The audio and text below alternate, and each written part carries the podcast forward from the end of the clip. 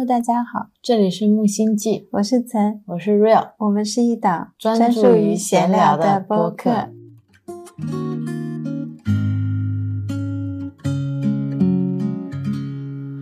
夏天过了，你说想要远行，要旅行到什么地方？今天是二零二二年八月八号，星期一。今天是八月八号，嗯，听起来很吉利呢。现在是晚上二十一点十六分。没说再见呢，来日方长，真的不必太过感伤。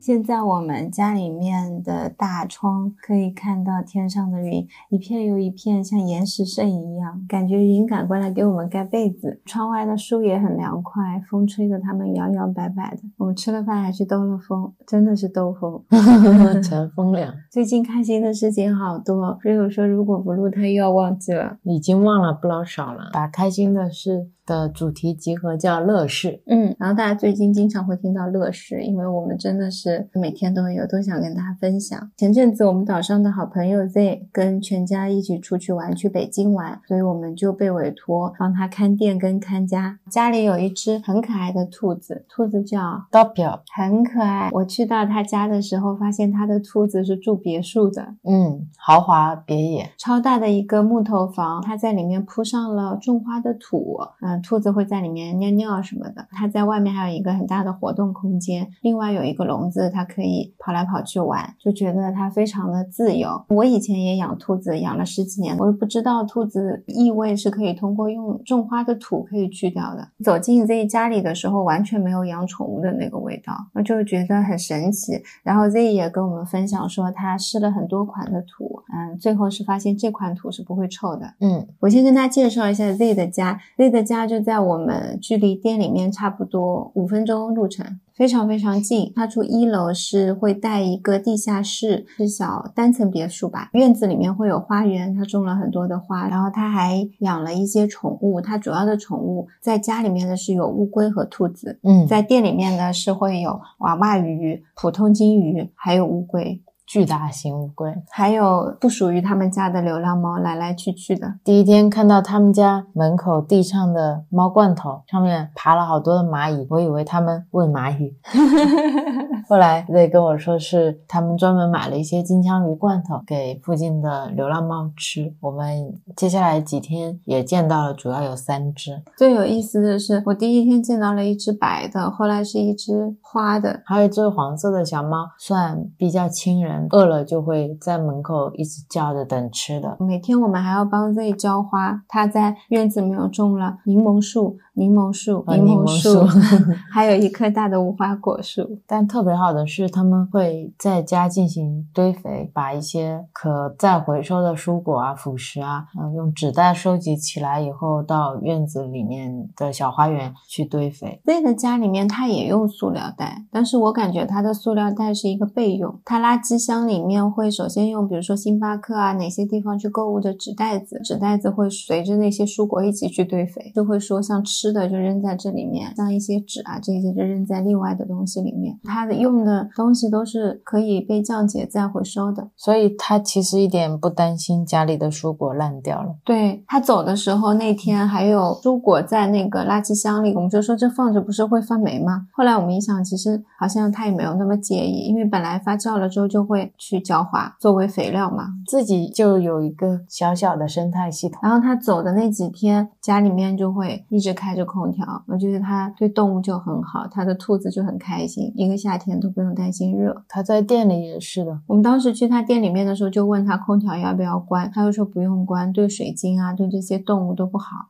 Z 去了北京之后，跟我们说还留了烤鸡给我们吃。我们那天去他家就吃到了他做的烤鸡，还有我最爱的玉米米片。在那家做客的时候，他给我们吃了那个玉米片，就觉得一见钟情，这也太好吃了。后来我再去查的时候，发现这已经帮我们筛选好了。因为一个呢是那个玉米片，它的成分非常的简单；第二呢，它没有用油炸的方式，它是烘焙的方式来做这款玉米片；第三，这个玉米片是目前玉米片厂家当中非常少的，跟一些小型农户去合作的。回来之后，我们现在也是一直在吃这个。对，然后他很贴心，他走的时候会在桌上放一些腰果让我们吃，而且还邀请我们去住他的客房。对他会在桌子上面把米放出来，然后把电饭锅打开，告诉我们就是如果想住都可以住。像他的咖啡机也是告诉我，就是想用就可以用，觉得非常的自在又贴心。他的咖啡机里面有水晶，把电气石还是黑碧玺之类的放在了咖啡机过滤水的那个水箱里面。回来之后，Rio 就说：“你如果要做也是可以，我也想把水晶扔在我喝水的水箱里。”同意。我差不多帮 Z 看了一个星期不到吧，四五天的家，我就拥有了两家店，两个家。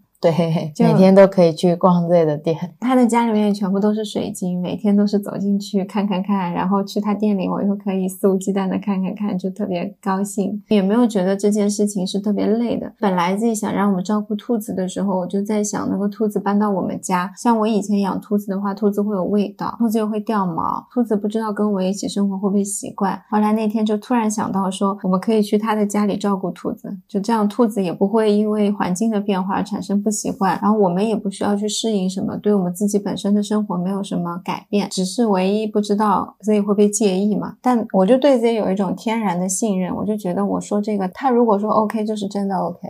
嗯，而且他的 OK 是非常 OK，totally fine 那种，不是简单的说，哦，如果你们怕麻烦的话，那就到我家来啊。他是我们完全没有问题，你们想住在这里都可以。整体这四五天 Z 不在的时候，我们就把他的家跟他的店当成自己的店，去也没有觉得这是别人家。是的，然后遇到什么问题啊，都当是自己家一样在处理，然后就很舒服。后来还在 Z 家发现了蟑螂，然后 Z 本来要用硼砂还是硼酸，说回来的时候处理它，最后给他买了蟑螂小屋捕蟑螂。他说他走的时候有处理过一只，我说他们一般是成群结队的，今天帮你打死了一只，但不知道这是结束还是开始。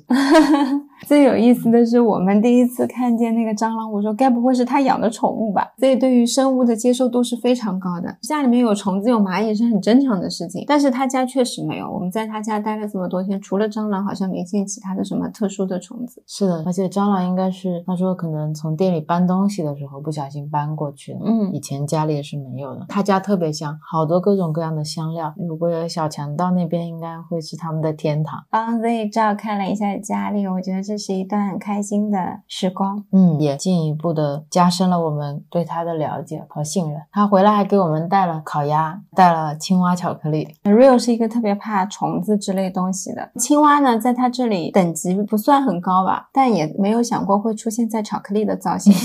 后来才知道，他其实是给他女儿过生日去了嘛。嗯然后他的两个孩子平常不喜欢跟他出门，是因为家里有 Doppio 要照顾嘛，他们怕离开了以后，嗯，Doppio 没人照顾，所以有好多年都没有一起出去玩了嘛。这次他们过生日就去环球影城玩，但没有想到会带一只青蛙巧克力给我。还带了一只很大的北京烤鸭。我说我好多好多年没有吃到北京烤鸭了。他前一天很贴心，还让酒店的人帮忙冻了一下。第二天再坐飞机打，然后一落地到了舟山，就来我们店里面带过来给我们吃。是非常感动，Rio 吃完了之后跟 Z 说，没有 Z 做的烤鸡好吃。然后自己发了一个开心的表情给我。嗯，我觉得现在好像吃惯了食物本味，不是说北京烤鸭不好吃，可能就是没有这么适合我们吧。Z 的分享就到这里了。第二件开心的事，最近有很多朋友来找我们玩，是的，是来了两波了已经。都是蛮久没见的老朋友。第一波是 Joyce 和他的家属，他们来的很匆忙，是今天到明天走这样。小周末 Joyce 来的时候还给我们带了伴手礼，就是杭州我特别爱吃的方林富坚果。它还是那天早上新鲜订的炒货，然后让店主封起来带过来给我们的。方林富对我来说是一个很有链接的一个记忆，因为我以前很爱吃糖炒栗子，每次一到秋天的时候，我就会去方林富买。方林富杭州好像就两家店吧，一家在黄龙，一家好像在武林广场附近。我在家的时候，我只能叫外卖，然后我如果特别想吃，我也会网购的，就它有网店，一直都是买它的糖炒栗子，还有牛肉干。因为我都没吃过嘛，然后那天发现他买了两种腰果给我，一种带皮的，一种不带皮的，就特别好奇，打开了带皮的那一罐，因为没吃过，打开里面飞出了一只鹅，我说怕什么来什么，他们两个人就大晚上的在那边追鹅。因为 Joyce 想要拍到那只鹅，告诉店家他这个太不应该了。密封的罐子里面出现了鹅，鹅就卡到了我们家开门的那个门缝里。从后面看两就一直在追鹅，那罐开了的腰果没有人管。因为你想，这只鹅是活的，它又会飞。你现在能拍给店家的其实是一只鹅和一个没有鹅的腰果。那如果他信任你的话，其实你根本都不需要去拍鹅，因为你的鹅是活的，它也会离开。那如果它不信任你的话，你怎么拍都没有用。你甚至可以到。外面抓一只鹅，然后放到坚果里面，然后给他们来一张合照，但也不是原来那个鹅了，所以我觉得拍不拍都无所谓。但我想看是哪个品种的鹅，我还是很开心。朋友过来还给我带了杭州的回忆，带了杭州飞鹅。对啊，杭州蛾子了不起，一出门就被你们灭了。他也蛮幸福的，一路上吃了不老少腰果，腰果皮可能。因为 Joyce 来的那阵子正好是刚刚开渔，我记得是八月一号嘛，我们就没有吃蟹，我去买了点蛏子什么，后来回来第二天做了海鲜面，大家吃的还蛮快乐的。跟老朋友聊天，就是 update 一下我们的一些近况，朋友讲讲他的最近的一些情况，这种感觉蛮好的。虽然很久没有说一直。保持很紧密的联系，但是你再聊起来的时候，那个感觉还是那样子。觉得跟很久不见的朋友有一场高质量的谈话是很重要。嗯，因为那天晚上我们本来想说是看个电影呢，还是聊天呢？自然而然的，我们就变成了坐在那边，大家一起聊聊天。大家都难得来一趟嘛，蛮辛苦的，也没有说特别要很认真的去探讨一些问题啊，或者去聊一些理念。我觉得也不排除这样的可能性嘛，看大家到什么样的状态就做什么样的事情。今天晚上不知道怎么就聊起来了，聊的也很尽兴。Joyce 刚到的时候，他有问我创业了之后会不会有一些类似于像焦虑、担心啊，就是你的转变是什么？那我觉得我最大的转。变反而是更具有一些安全感。相对于原来的工作状态中的我来说，我觉得现在虽然可能你收入是不稳定的，但是在其他的各个部分都让我觉得这就是我想要过的生活的方式。而且以前我也会觉得可能不工作了，我会变得不自律，因为所有的时间都是你自己去安排的，好像就有一种既有观念吧，觉得没有工作打卡来约束我了，我就会变得那样。但实际上，我现实发生的是我比原来更规律了，早上。七点四十几分我就会醒，醒了我就会去做我喜欢做的事情。到了店里面会开始我们的一些工作上要做的事情，比原来工作当中更规律。前阵子我的一个好朋友，他现在还在上班，他说很向往这样的生活，他也很想要有一个 gap year。他觉得自己的自我约束能力可能没那么强，他可能只有在工作的时候才能做到比较规律的上下班啊，比较规律的休息。所以他说他应该在工作一段时间。先好好的锻炼一下自己的这种自律的能力嘛。当时我就说，其实未必是这样的，有可能是因为你上班投入了太多精力，上班有承受了太多精神、情绪方面的压力，休息天的时候只能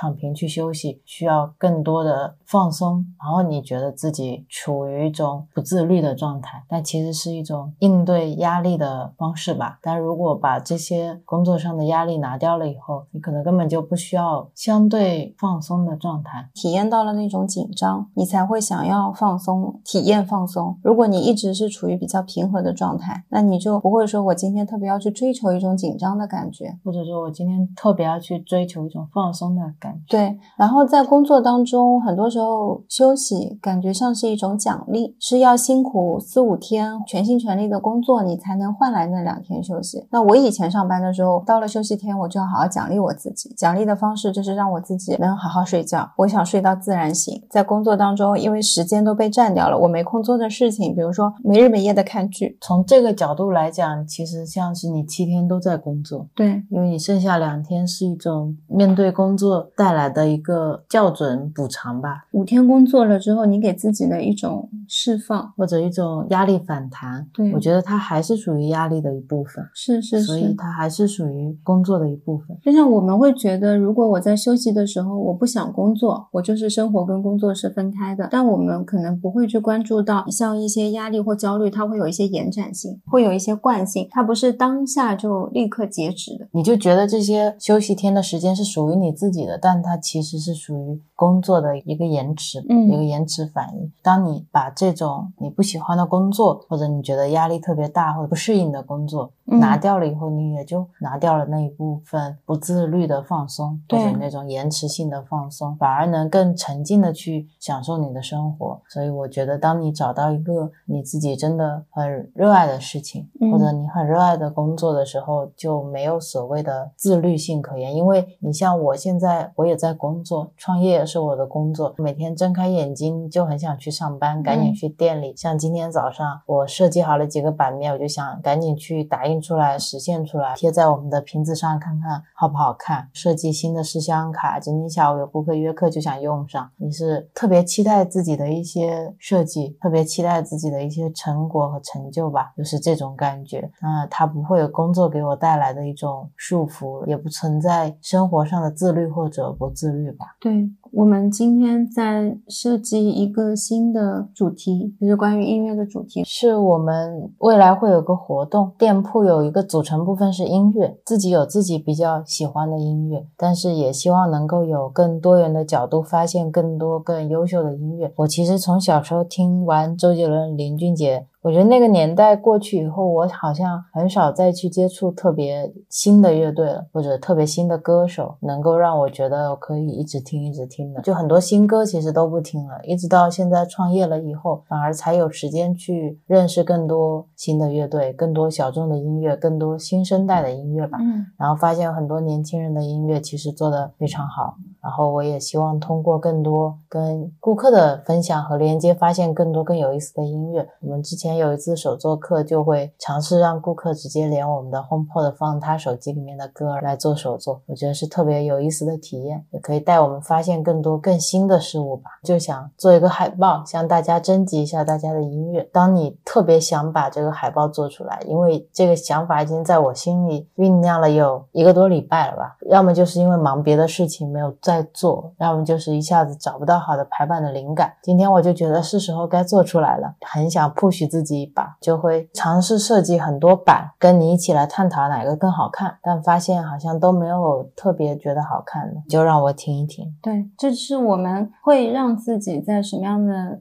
状态下面会需要听，因为我有时候觉得，当你太想做出来一个东西的时候，就容易做不出来。我觉得这个是心境的问题，对，就是你会进入一个非常焦虑、焦躁的状态，看待很多事情的时候会变得狭隘而盲目，就会失去很多别的角度。就有时候当我放下来，然后可能。过一两天，可能明天我睡一觉醒来，我就有不同的角度去看待它，是是马上就有了我们两个都觉得特别好的灵感。好多时候都是这样，对越想抓又抓不住，就像爱情。像我在离职之前的那种焦虑、不安感，当你真的去做的时候，可能未必有见得像你想的那么坏。从另一个角度来说，如果让我继续处于之前的那个工作的状态，也是可以从不同的角度，可能看到一些其他更快乐的地方。反而是这种觉得工作能带带给他一些自律，以及他觉得自己失去了工作就失去了某种可能性，或者觉得休息天的自己是不够 organized 的，就不够有组织、有纪律的这种心境，可能让他失去了对自己更多层面的认识吧。我觉得反而是他这种想法能进一步激化他的这种行为模式。但如果他不这么想的时候，当他真的放下了对工作的这种思维定式也好，或者你对工作节奏奏的依赖。只有它可以让我自律。但我从另一个角度，刚才我在想，如果这一份工作能够带给你的仅仅只是自律，这个工作本身也挺有问题的。就像你上学的时候需要学校打铃，工作需要工作打卡，很多时候是别人给你安排好的。如果你上班的时候我们是比较自由的，你也不需要打卡，你只要完成你需要完成的工作就可以，这就会是另一种状态。你就要去 focus 在自己到底想完成什么样的工作。就像你今天下午跟我说，你觉得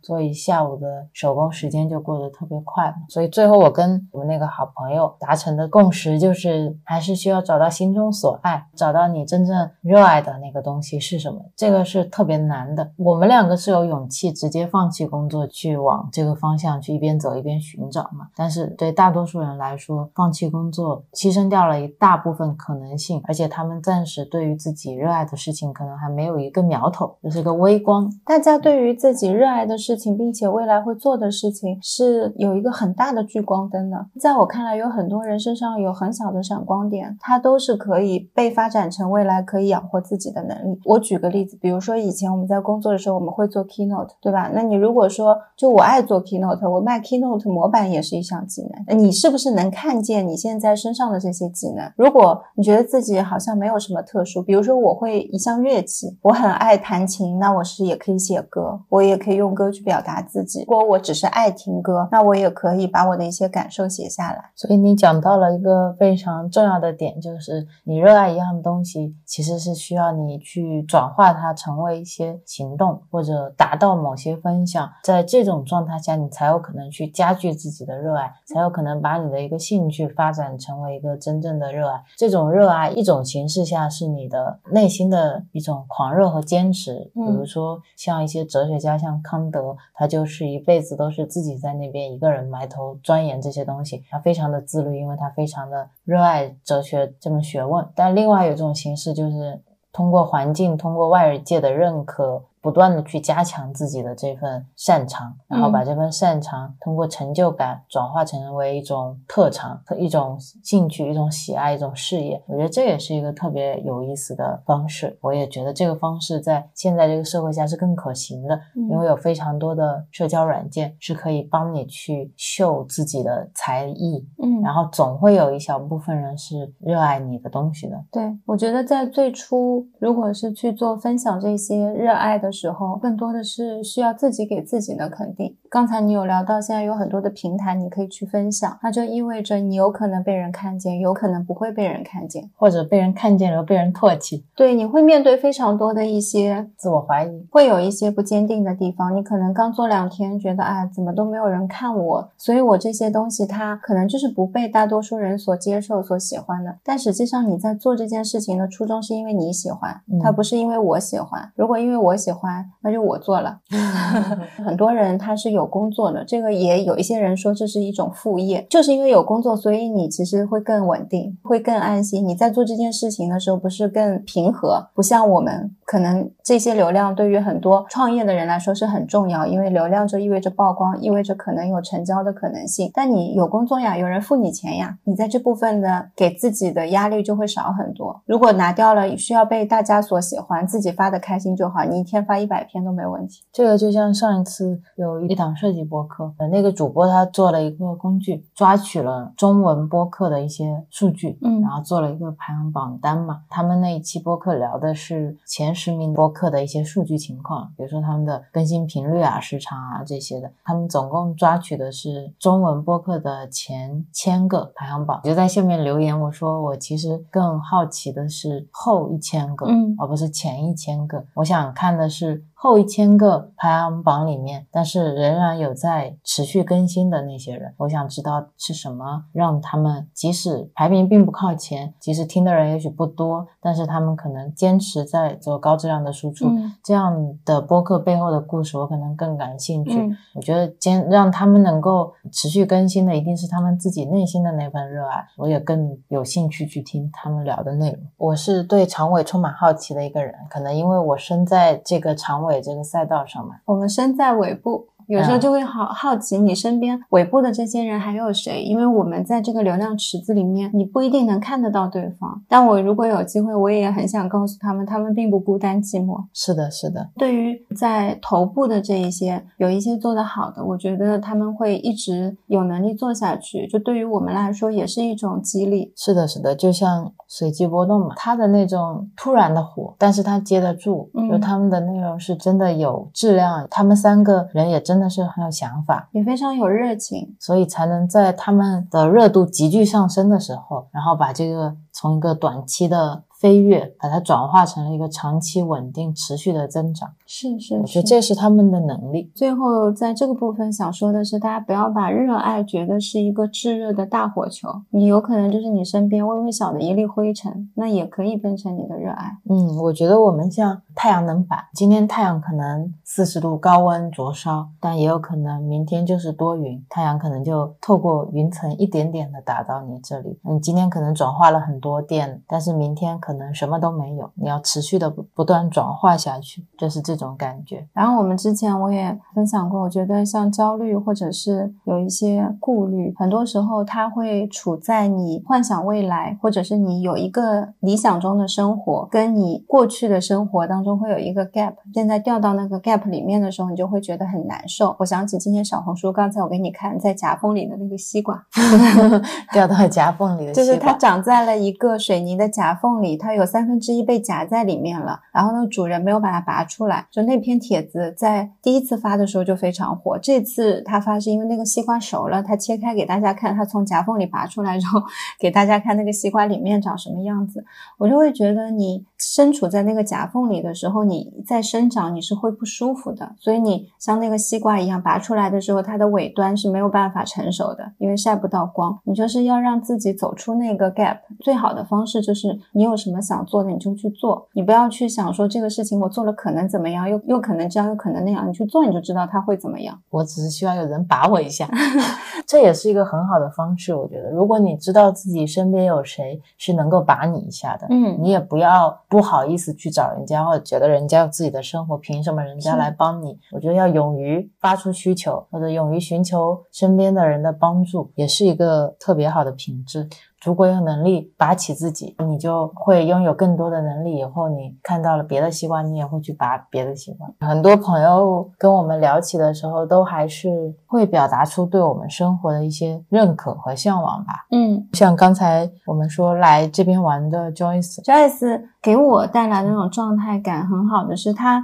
现在的生活也过得非常的好，他到这边来体验了一下我们的生活，觉得哎，这种方式也是非常不错。就好像说去了房东姐姐家里面，然后觉得她的那个房子装修这些都非常的适合生活，但回到现在的这个住的家，我依旧觉得我们的家非常的舒适。对我觉得我们不是想要来的朋友去赞美我们，或者说去羡慕我们的生活，觉得你们能够过一个自己想过的生活，而我不行，嗯所以我到这边来就是一种羡慕、嫉妒、恨。嗯其实不是想要这样的感觉，而是就是你到一个平行世界里面看一下另一个平行时空的自己嘛，完全可能发生在你身上的另一种可能性。是看一下自己的另一种生活，然后看一下自己现在的生活，觉得都挺好的。同时也让朋友知道我们现在过的生活状态是什么样的，让他们也能放心。因为有时候我的生活状态不好，我是要靠身边的朋友来点醒一下的。当他们都过来，然后我们彼此都能很舒适的去谈论自己的生活方式啊也好，自己生活的一些经历也好，我觉得嗯就是一个大家都很享受的一个状态吧。没隔几天，就又有一波朋友来看我们了。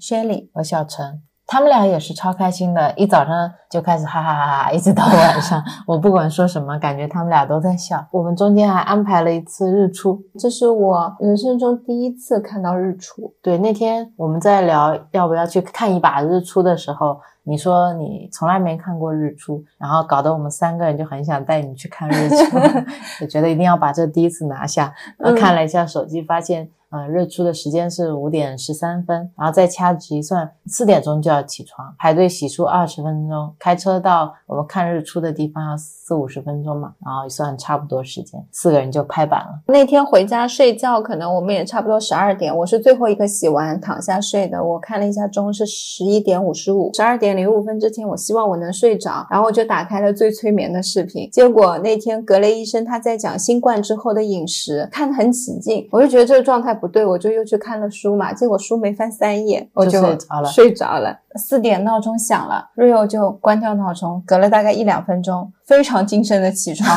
洗漱。我们四个人大概在四点二十三分已经到车库了。对啊，我那天四点钟起床，就很快洗漱完了，四点零七分，然后我说好，下一个我是最后一个去刷牙的嘛，在那边刷牙，我就感觉我是要退房了吗？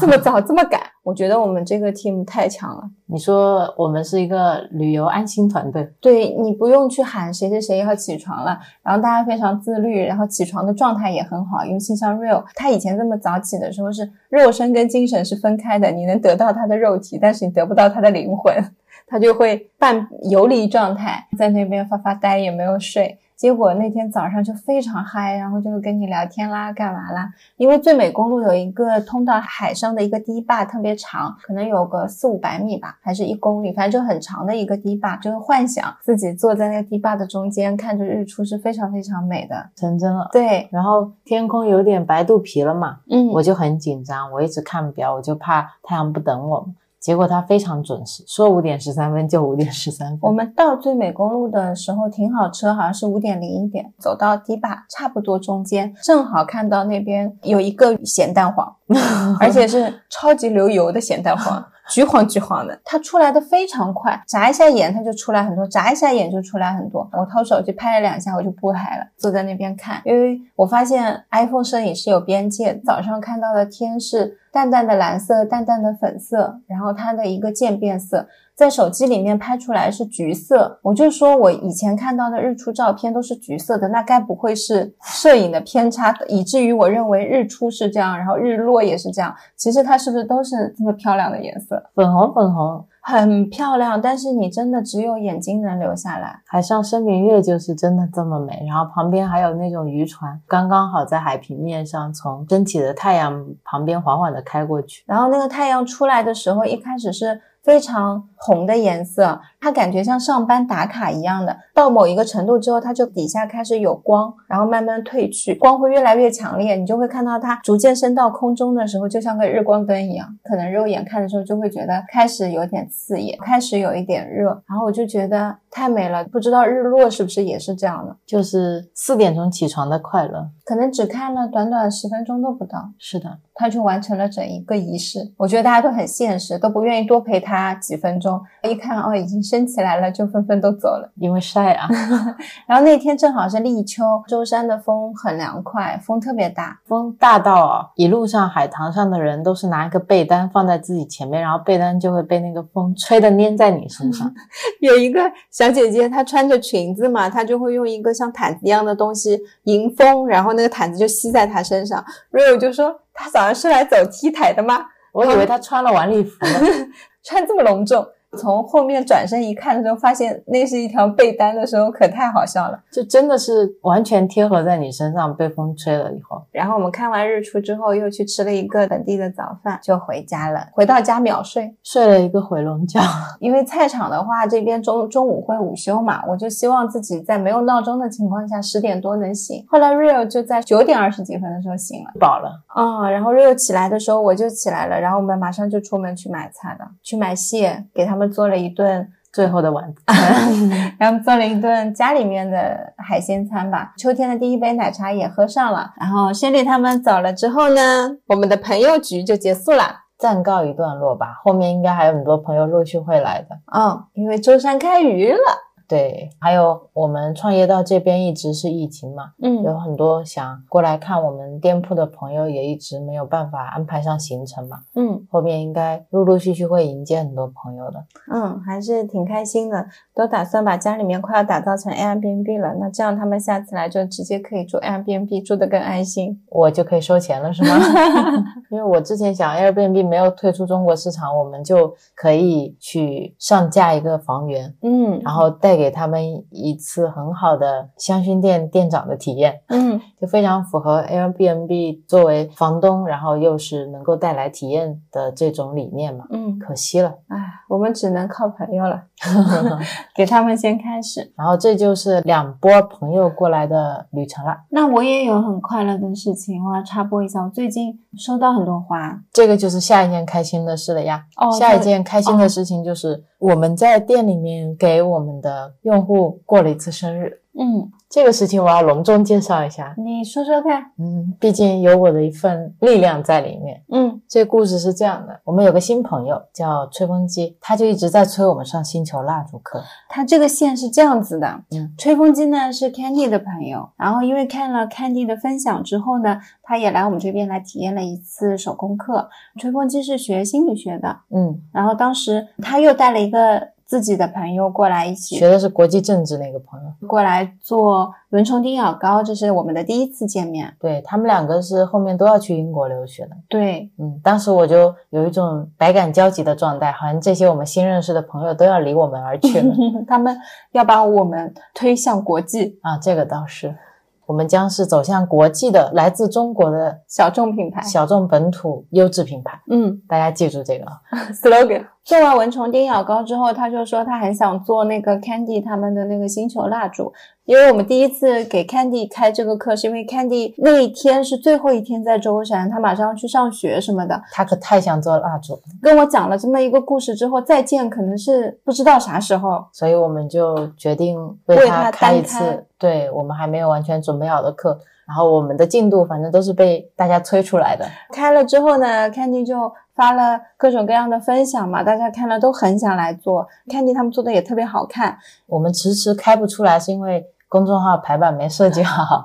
然后那天我觉得，呃，已经接近设计的尾声了，吹风机就来吹了。嗯然后我们就聊起来，知道他这个是要给朋友做生日礼物的，就觉得特别感动嘛，觉得要提前让他来做这个手工。然后当时候一直约不好时间，因为他想在七夕那天送给朋友嘛。我们那几天的行程都很满，所以我们也只有七夕前一天是有时间的。这个蜡烛还要凝固，还要冷却，他就觉得哦，那算了。我觉得一定要帮他完成这个愿望。然后我说他三号来做的话，四号应该就可以干了。但是四号呢，本来想帮他寄个闪送寄过去的，但我呢有了一个更加美妙的办法。我当当时灵机一动，我说其实可以三号做完以后，四号他带朋友到店里来逛，把店里其中一个展位撤下来，把他的蜡烛放上去，假装是我们店铺的一个陈列的产品。他在上面写好生日祝福的卡片。他带他朋友来逛的时候呢，我们就无意间的逛到这个产品，再给他一个 surprise。他当时听完以后觉得特别感动，觉得这个想法也特别好。但是他说他可能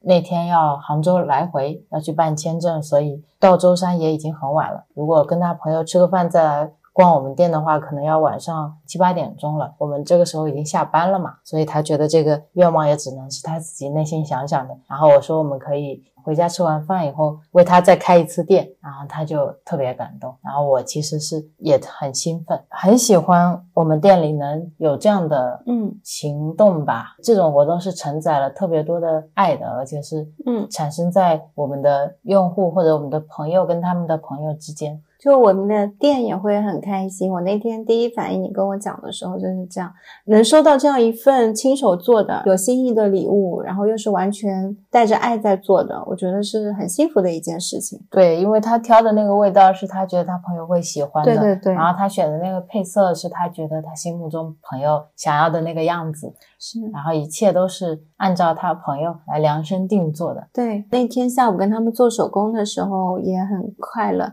他中间还出去买了饮料给我们喝。对我当时就跟你说，没有想到过有人来花钱上手工课，还会给这个店主买饮料喝。还有 Candy 啊，对，Candy 上次也是这样，他第一次来我们这边做手工嘛，迟到了，嗯然后他就买了茶百道 我们店我很喜欢的一点就是，他跟用户的关系永远是一开始就很像朋友。嗯嗯好像你过来一同频，大家就脱去了所谓商家和用户的关系了。对对对，他可能过来做手工，我也在，然后他们两个朋友之间会聊起，我有时候有些话题我就不自然的也会就参与了，就这是一件很自然的事情，可以直接连我们的 HomePod，然后可以放自己的歌啊，我就知道原来吹风机听的是这个类型的哦，有这个乐队，他朋友喜欢听新型古风，然后新型古风是怎么样的？是的，包括我在做小红书客服的时候也是这样，别人都会问我你是客服吗？因为他们觉得可能模板中想象中的客服不是这个样子的，都是亲这样亲那样。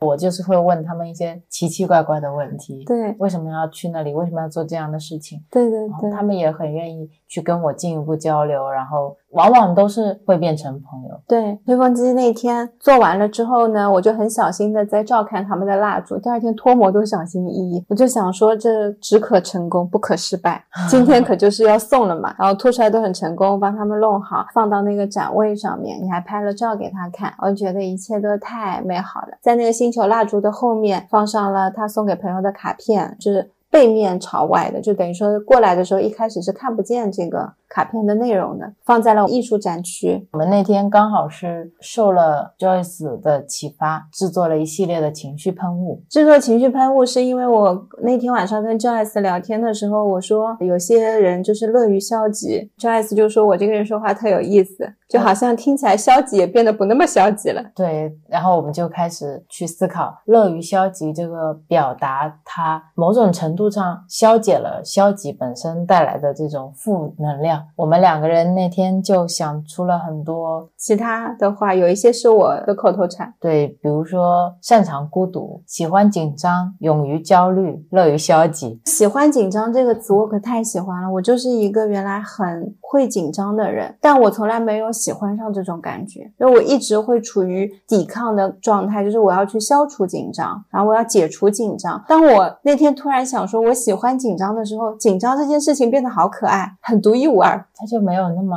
令人讨厌了。对，就嗯也没有令人害怕。当你看着这四个字，你掏出这个喷雾的时候，我觉得就是一件很幸福感很强的事情。对，所以我其实蛮喜欢我们的这个想法的，我们实现的也很快，早上有了想法，下午就做出来了。嗯，排版也做得很快，非常漂亮。第一版我就非常喜欢，然后我们就在那个喷雾有做了特别的一版是生日快乐。对，我觉得这个标签其实它是各种各样，完全可以自定义的。我还嗯写了一些热爱哲学，考试爱我，我觉得。关系对调也很有意思，不是嗯我爱考试，是考试爱我；不是我爱工作，是工作爱我。对调了以后就很有趣，因为这个喷雾本来是寄给 Candy 去让他学习提神的，是我最喜欢的薄荷精油嘛。然后那天就在上面印了一款是生日快乐，然后也藏在了情绪喷雾的展台的后面，想作为我们给他的礼物，那天一起送给他。时间再回到那天晚上，我们吃完饭赶到店里，看了会儿书，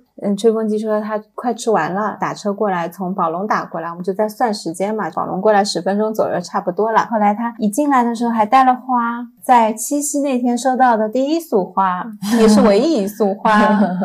Rio 没有买花给我，我借花献佛了，要嗯赶紧接过来送给你。它的那个花是很红很红的玫瑰花，跟我们店里那个绿色特别配。这种很深沉的红跟我们店的那种深绿色特别特别好看。我当时就立刻插在花瓶里，摆在了我们的绿桌子上面，我就很开心。你们就像模像样的开始介绍我们这个店啊，因为我当晚领了一个任务，是我可能在后面会拍视频，在你们进入到电影墙区域的时候，我就悄咪咪的拿出手机，假装在看，然后一会儿拍照片，一会儿拍视频，一会儿拍照片，一会儿拍视频。因为我希望你可以做一点记录，就当吹风机，还是有一些害羞的在说这个是其实是我送给你的礼物。那一刻我觉得好幸福，撒花这样子。我当时也真的被感动了。当我们看到那个贺卡嘛放在那边的时候，说为什么这个贺卡上面没有字？跟吹风机都不约而同说，哎，这个是留白啊。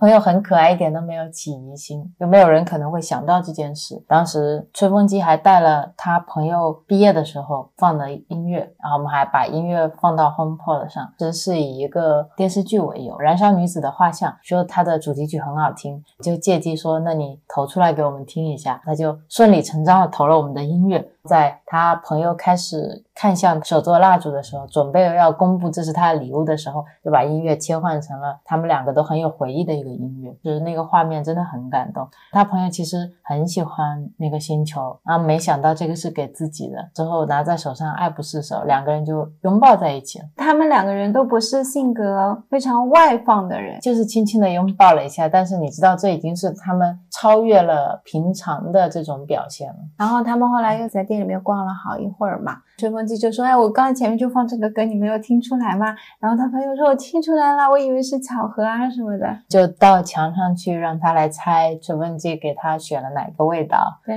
然后就很有意思的在复盘嘛。等我们送给他情绪喷雾的时候，他也很意外，也很开心。特别有意思的是。他还再重新买了一瓶喜欢紧张。后来我跟吹风机跟他的朋友聊起我们为什么会做这个情绪喷雾嘛，我就说起 Joyce 吴对我说话的那个反馈，我原来也没有意识到，我好像悄无声息的发生了一些变化。我其实不是原来就这么说话的。他的那个朋友就说，他看到喜欢紧张的时候，他觉得他就是一个很紧张的人，他就是会害怕紧张。但是看到这瓶喷雾的时候，突然觉得不那么紧张了。所以那天是先打出了这些标签，然后你说不如这个喷雾。就叫情绪喷雾吧，对我觉得这名字起的也特别好。就很多人看到这些标签上的标语的时候，一定会被打动。他们俩非常开心的离开我们店以后，我也是跟他们一起沉浸在那种欢乐之中。我觉得对于我来说，身份很多重。我既是陪伴他做了这个礼物，然后我又看到了他送给他朋友的那个场景，我就会多重的幸福感加强加成。后面就是有一个乘六、乘七、乘八、乘九、乘十，然后那一天晚上就觉得哇，天呐！好开心，很有意义，觉得做这件事情，嗯，比我原先想说一个手工会带给别人的那种治愈感更多。是的，而且我们有这样的场地，我们有这样的能力去实现这个东西。特别出乎我意料的是，我们的用户很快的成为了我们的朋友，而且很快的能够跟我们一起去实现这些事情。这点对我来说是还蛮打动我的，是他们对我们的信任程度如此之高。对对对，我觉得跟朋友之间相处就。像我们跟自己相处是一样的，如果我说 OK，那就是 OK。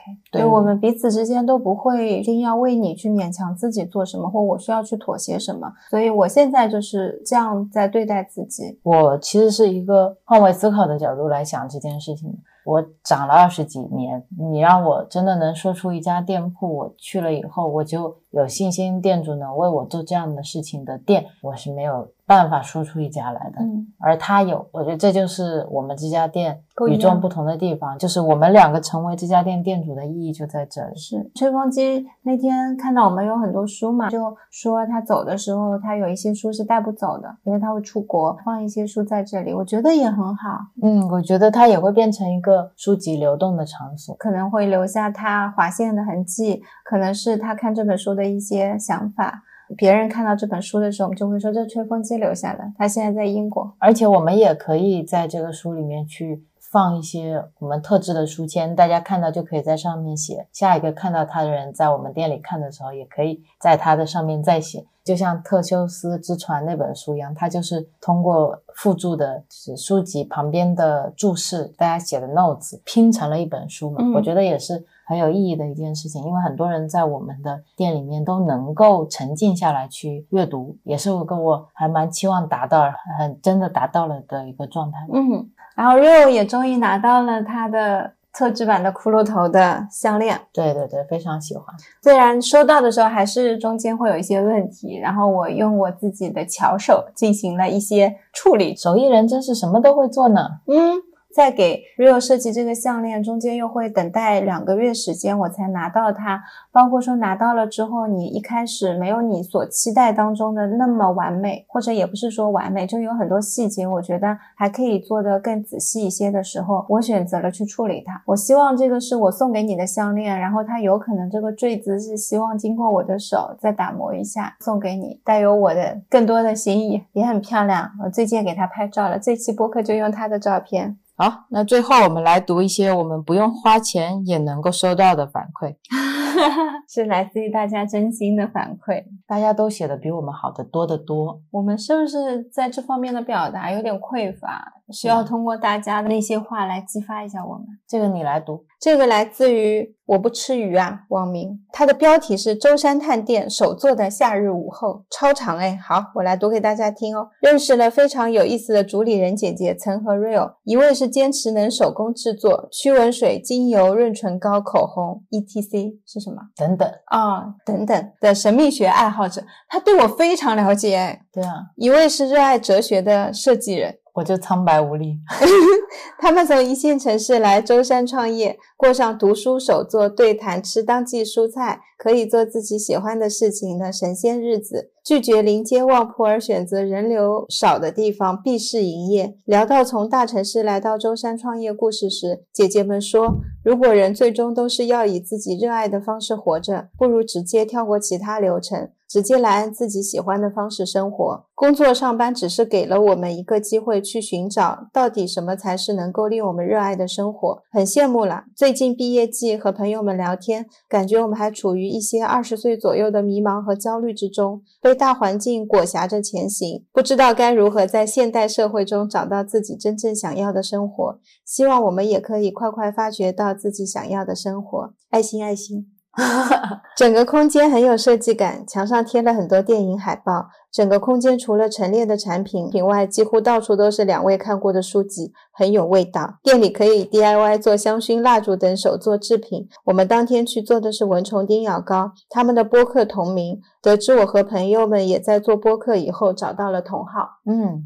特别开心，他真的超认真。他的文笔怎么这么好？关键是他非常细心的倾听，嗯，然后记录。她是那个学政治的小姑娘，对吗？是的，是的，叫 Anila，他们有自己的播客叫白日淡谈。嗯，她跟几个好朋友一起录的。对对对，然后也是在分享他们现在这个阶段遇到的一些问题、一些思考，也有一些对于现在时下的一些话题的探讨。对，然后从这个。分享里面，我就能感受到我们的生活带给他们的一些启发吧。嗯，让他们也能够更愿意去思考自己想要什么样的生活。是因为我们在分享我们创业过程当中的时候，不是说创业只有美好，就也有很多我们创业墙上打板一板、两板、三板的故事，资金受限的故事等等，也是可能我们现在呈现的状态让他们会感受到。是的，是的。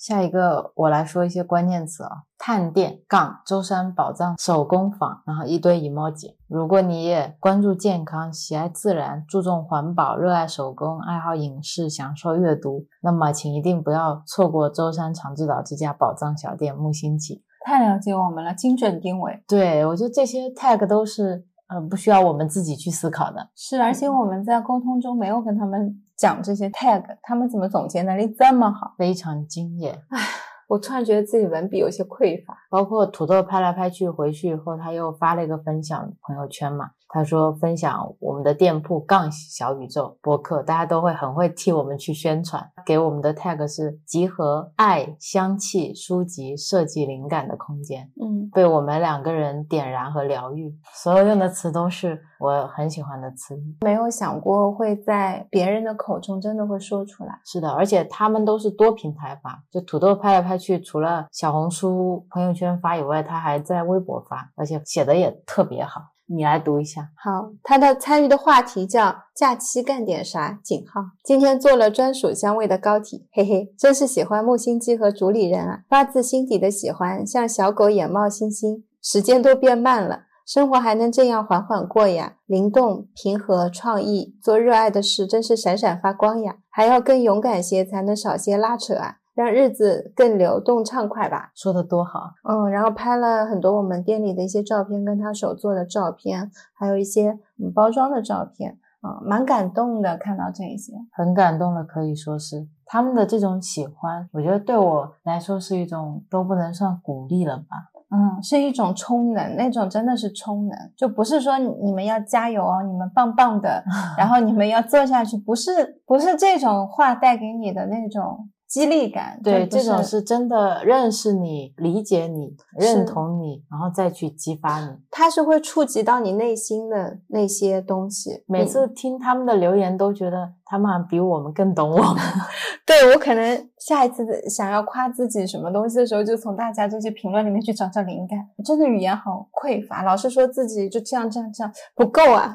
对啊，就像 Candy 那天跟我们买了六瓶的喷雾驱蚊喷雾，他说这个太好用了，不仅可以驱蚊，可以提神醒脑，就给他的朋友一人来了一瓶。快递寄到那边下大雨，他冒雨去拿快递嘛，还发了一个分享。他是这样的，Candy 那天连夜拍照，它的那个配饰特别的多，因为我们那个产品其实是黑白为主调嘛，它就会配上一些黑色的配饰，比如说一副黑色的耳机，一个黑色的拖鞋。对他那天的标题是好物推荐，树岗生活品质提升就在一念之间，找到一个能够无条件信任的品牌真的来之不易。市面上最干净的成分表和最亲民的价格，一家和消费者没有距离的店铺。艾特木星记，用心看得见。对我觉得他又说出了我的心声。嗯，就像我我一直希望能有一个无条件信任的品牌一样，因为嗯没有，所以自己做一个。但是像 Candy 或者是其他很多的用户朋友给我们的这些反馈，真的好打动我。就看一遍是一种感动，你读出来又是一种感动。明天你会打出来放到墙上，我又是每天看每天温故，就觉得哎天呐，太幸福了。对，然后上一次有一个在小宇宙上听了我们的播客，然后特地要买我们的皂支持我们的一个顾客，他其实有在小红书上，就是他是第一次用小红书为了我们嘛，然后他其实有在小红书上给我们写商品评论，但是小红书没有给我推送，包括微信微店也是一样，很多用户的评论他们都没有告诉我，然后我也不能给那个评论去回复，我就觉得这一点还是蛮遗憾的。嗯，所以我们就在播客里给他回复。对，嗯，这个用户给了我们三朵小红花，他说我们是颜值肤感都在线的洗脸皂，是在小宇宙上偶遇了我们的播客，播客听得很愉快，就来小红书上看看，发现刚好有他近期打算购入的洗碗皂，又顺便买了一款粉嫩的爱心皂，他想象用的时候可能会带来好的心情，然后他今天收到了包裹，觉得皂和包装都很精致，用了褶皱的纸代替了泡沫填充物，然后纸皂的外带可以再次利用，品牌介绍可以做书签，他就觉得我们两个人在很用心的做产品。刚才用了一下，觉得皂是泡沫很细腻，然后又有淡淡的皂香，洗完脸很舒服，觉得自己盲选挑了一个好看也很好用的，觉得很开心。我觉得他们总是能够看到我们有在做，但没有觉得一定要让他们看到的东西。像那个他说做书签，我自己是这样子做的，但呃我没有预期，也没有特别说这个东西是可以做书签。对，然后我们很喜欢用蜂窝纸嘛，而且是喜欢用白色的 蜂窝纸来做缓冲。包括上一次一个摄影的用户也是这样，他会说这个很适合做摄影的道具，他们能够感受到这种再次利用的魅力。对，因为我最初在用蜂窝纸的时候，只是觉得一呢忍受不了那些塑料泡沫，第二呢，我觉得蜂窝纸是很好能够起到缓冲的作用，同时搭配麻绳，大家不需要去拆胶带纸。对，因为我们之前拆那些泡沫，老是会有静电嘛，填充物会飞的你身上到处都是，或者那些会吸灰，你就是没有说我打开一个快递是很干净的感觉。你永远在拆快递的时候，你是希望尽快的结束这个工作，并且最好是发生不要在家里很干净的地方。我们通常都是在入户的门口去做这件事情。如果有条件，我甚至希望在大门外面我去做这件事情。对，所以我觉得一个包装带给你的这种干净简单的状态是特别好的，我也希望能达到这种状态。包括我们包造特地定制打样了好几次的那个档案袋，嗯我当时就是希望它是一个迷你档案袋，你可以拿来装一些你家里的小东西，不管是你的那些呃绑头发的绳子也好啊，你的一些小的物品，书签啊、明信片啊，都是可以放的，都是刚好的大小。今天看到这个顾客的留言，我就觉得他都懂。对，然后觉得这些东西无需多言，就是你真的是懂你的人，自然就会懂。对我们的包装，好多人收到给的反馈都是，就除了说觉得很好看，就觉得很方便以外，收到的更多的反馈是觉得很环保。对我们没有特别说我一定要做到环保。其实当时我们在设计整一个包装体验的时候，更多的是从我们目前的一些痛点就是。我们不喜欢的包装们不能做的包装，以及我们希望包装是什么样的。对我是很在意整个拆包裹的体验心情，因为我现在才发现，我们那个快递包装打开之后，你是会可以慢慢拆，就是是可以小心翼翼慢慢的去把它打开，是有一种拆礼物的惊喜感，而而不是说像箱子它承载的，它只是一个运输的作用。对我现在大部分的快递是收到了，我就赶紧把那些胶带纸我找哪里能能割，然后割完了以后，纸盒赶紧先丢掉。嗯，但是拿到我们的快递盒的时候，你是会有一种觉得快递盒本身就是产品的一部分的感觉。对，至少我们也算是一个中度的网购用户，百分之六十左右的生活用品我们也是网购的。但你现在就会发现，还是像我们这样的品牌愿意这样做包装的还是少。我也很希望我在买其他东西的时候，有包装能 wow 到我。那个 wow 不是说，嗯，我这个东西有多漂亮，有多精致，而是希望我也能体验到这样的拆包体验。我希望它能像自己想要的那样的包装去设计一个包装，这样我才能知道他是一个什么样的人。现在更多的东西都是标品嘛，包装有严格的成本控制。是是是这样子，然后你又规模比较大，没有办法去掌控每个人包装的一些流程，就是怎么样能经济效益最大化，就这么做，因为大家都这么做。是的，所以我特别特也别感动，也很感谢大家会从不同的渠道，嗯，来给我们这样的反馈，大家都写的很认真，然后很用心。我们也读到了大家的那一份用心。就是我们认真做产品，认真设计包装，大家都能读到。大家有用心留意我们的产品，有认真喜爱我们的产品，我们也都能读得到。嗯，那就变成了一个非常双向的治愈了。对，然后谢谢大家。在现在这个点，舟山外面风可是很大呢，我也不是很想拉仇恨，但舟山真的凉快了这两天。是的，然后我们买了很多飓风葡萄，现在要去吃了。对，突然半夜想吃本地的飓风葡萄。现在我们吃应季的水果是这样子的，就是现在基本上在舟山吃的是葡萄，然后葡萄会分品种。我们前段时间吃到的葡萄品种已经没有了。有一天，天蒙蒙亮跟房东一起去摘葡萄，摘回来那个葡萄超级好吃。就从那个之后，我们吃到了几波那个品种是还蛮好吃的，酸甜可口。然后现在这个是算是目前葡萄季比较后面的一个品种了，飓风葡萄。再接下来可能听说是葡萄还会再有一波生长，是吗？不知道，反正我现在知道为什么有一个朋友留言说我们吃当季水果，他是真懂我们呢。对，嗯，那我们就要去吃啦。那大家拜拜，晚安。再见。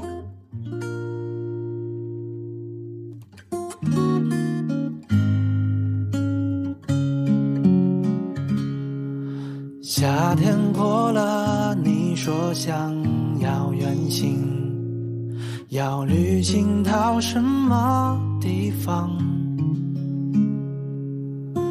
没说再见呢，来日方长，真的不必太过感伤。夏天过了，收到你的相片。又旅行到什么地方？感谢你的来信，我的朋友，在这里等你。经过狂欢的人群，看过无眠的灯火。愿意走完山海与星河，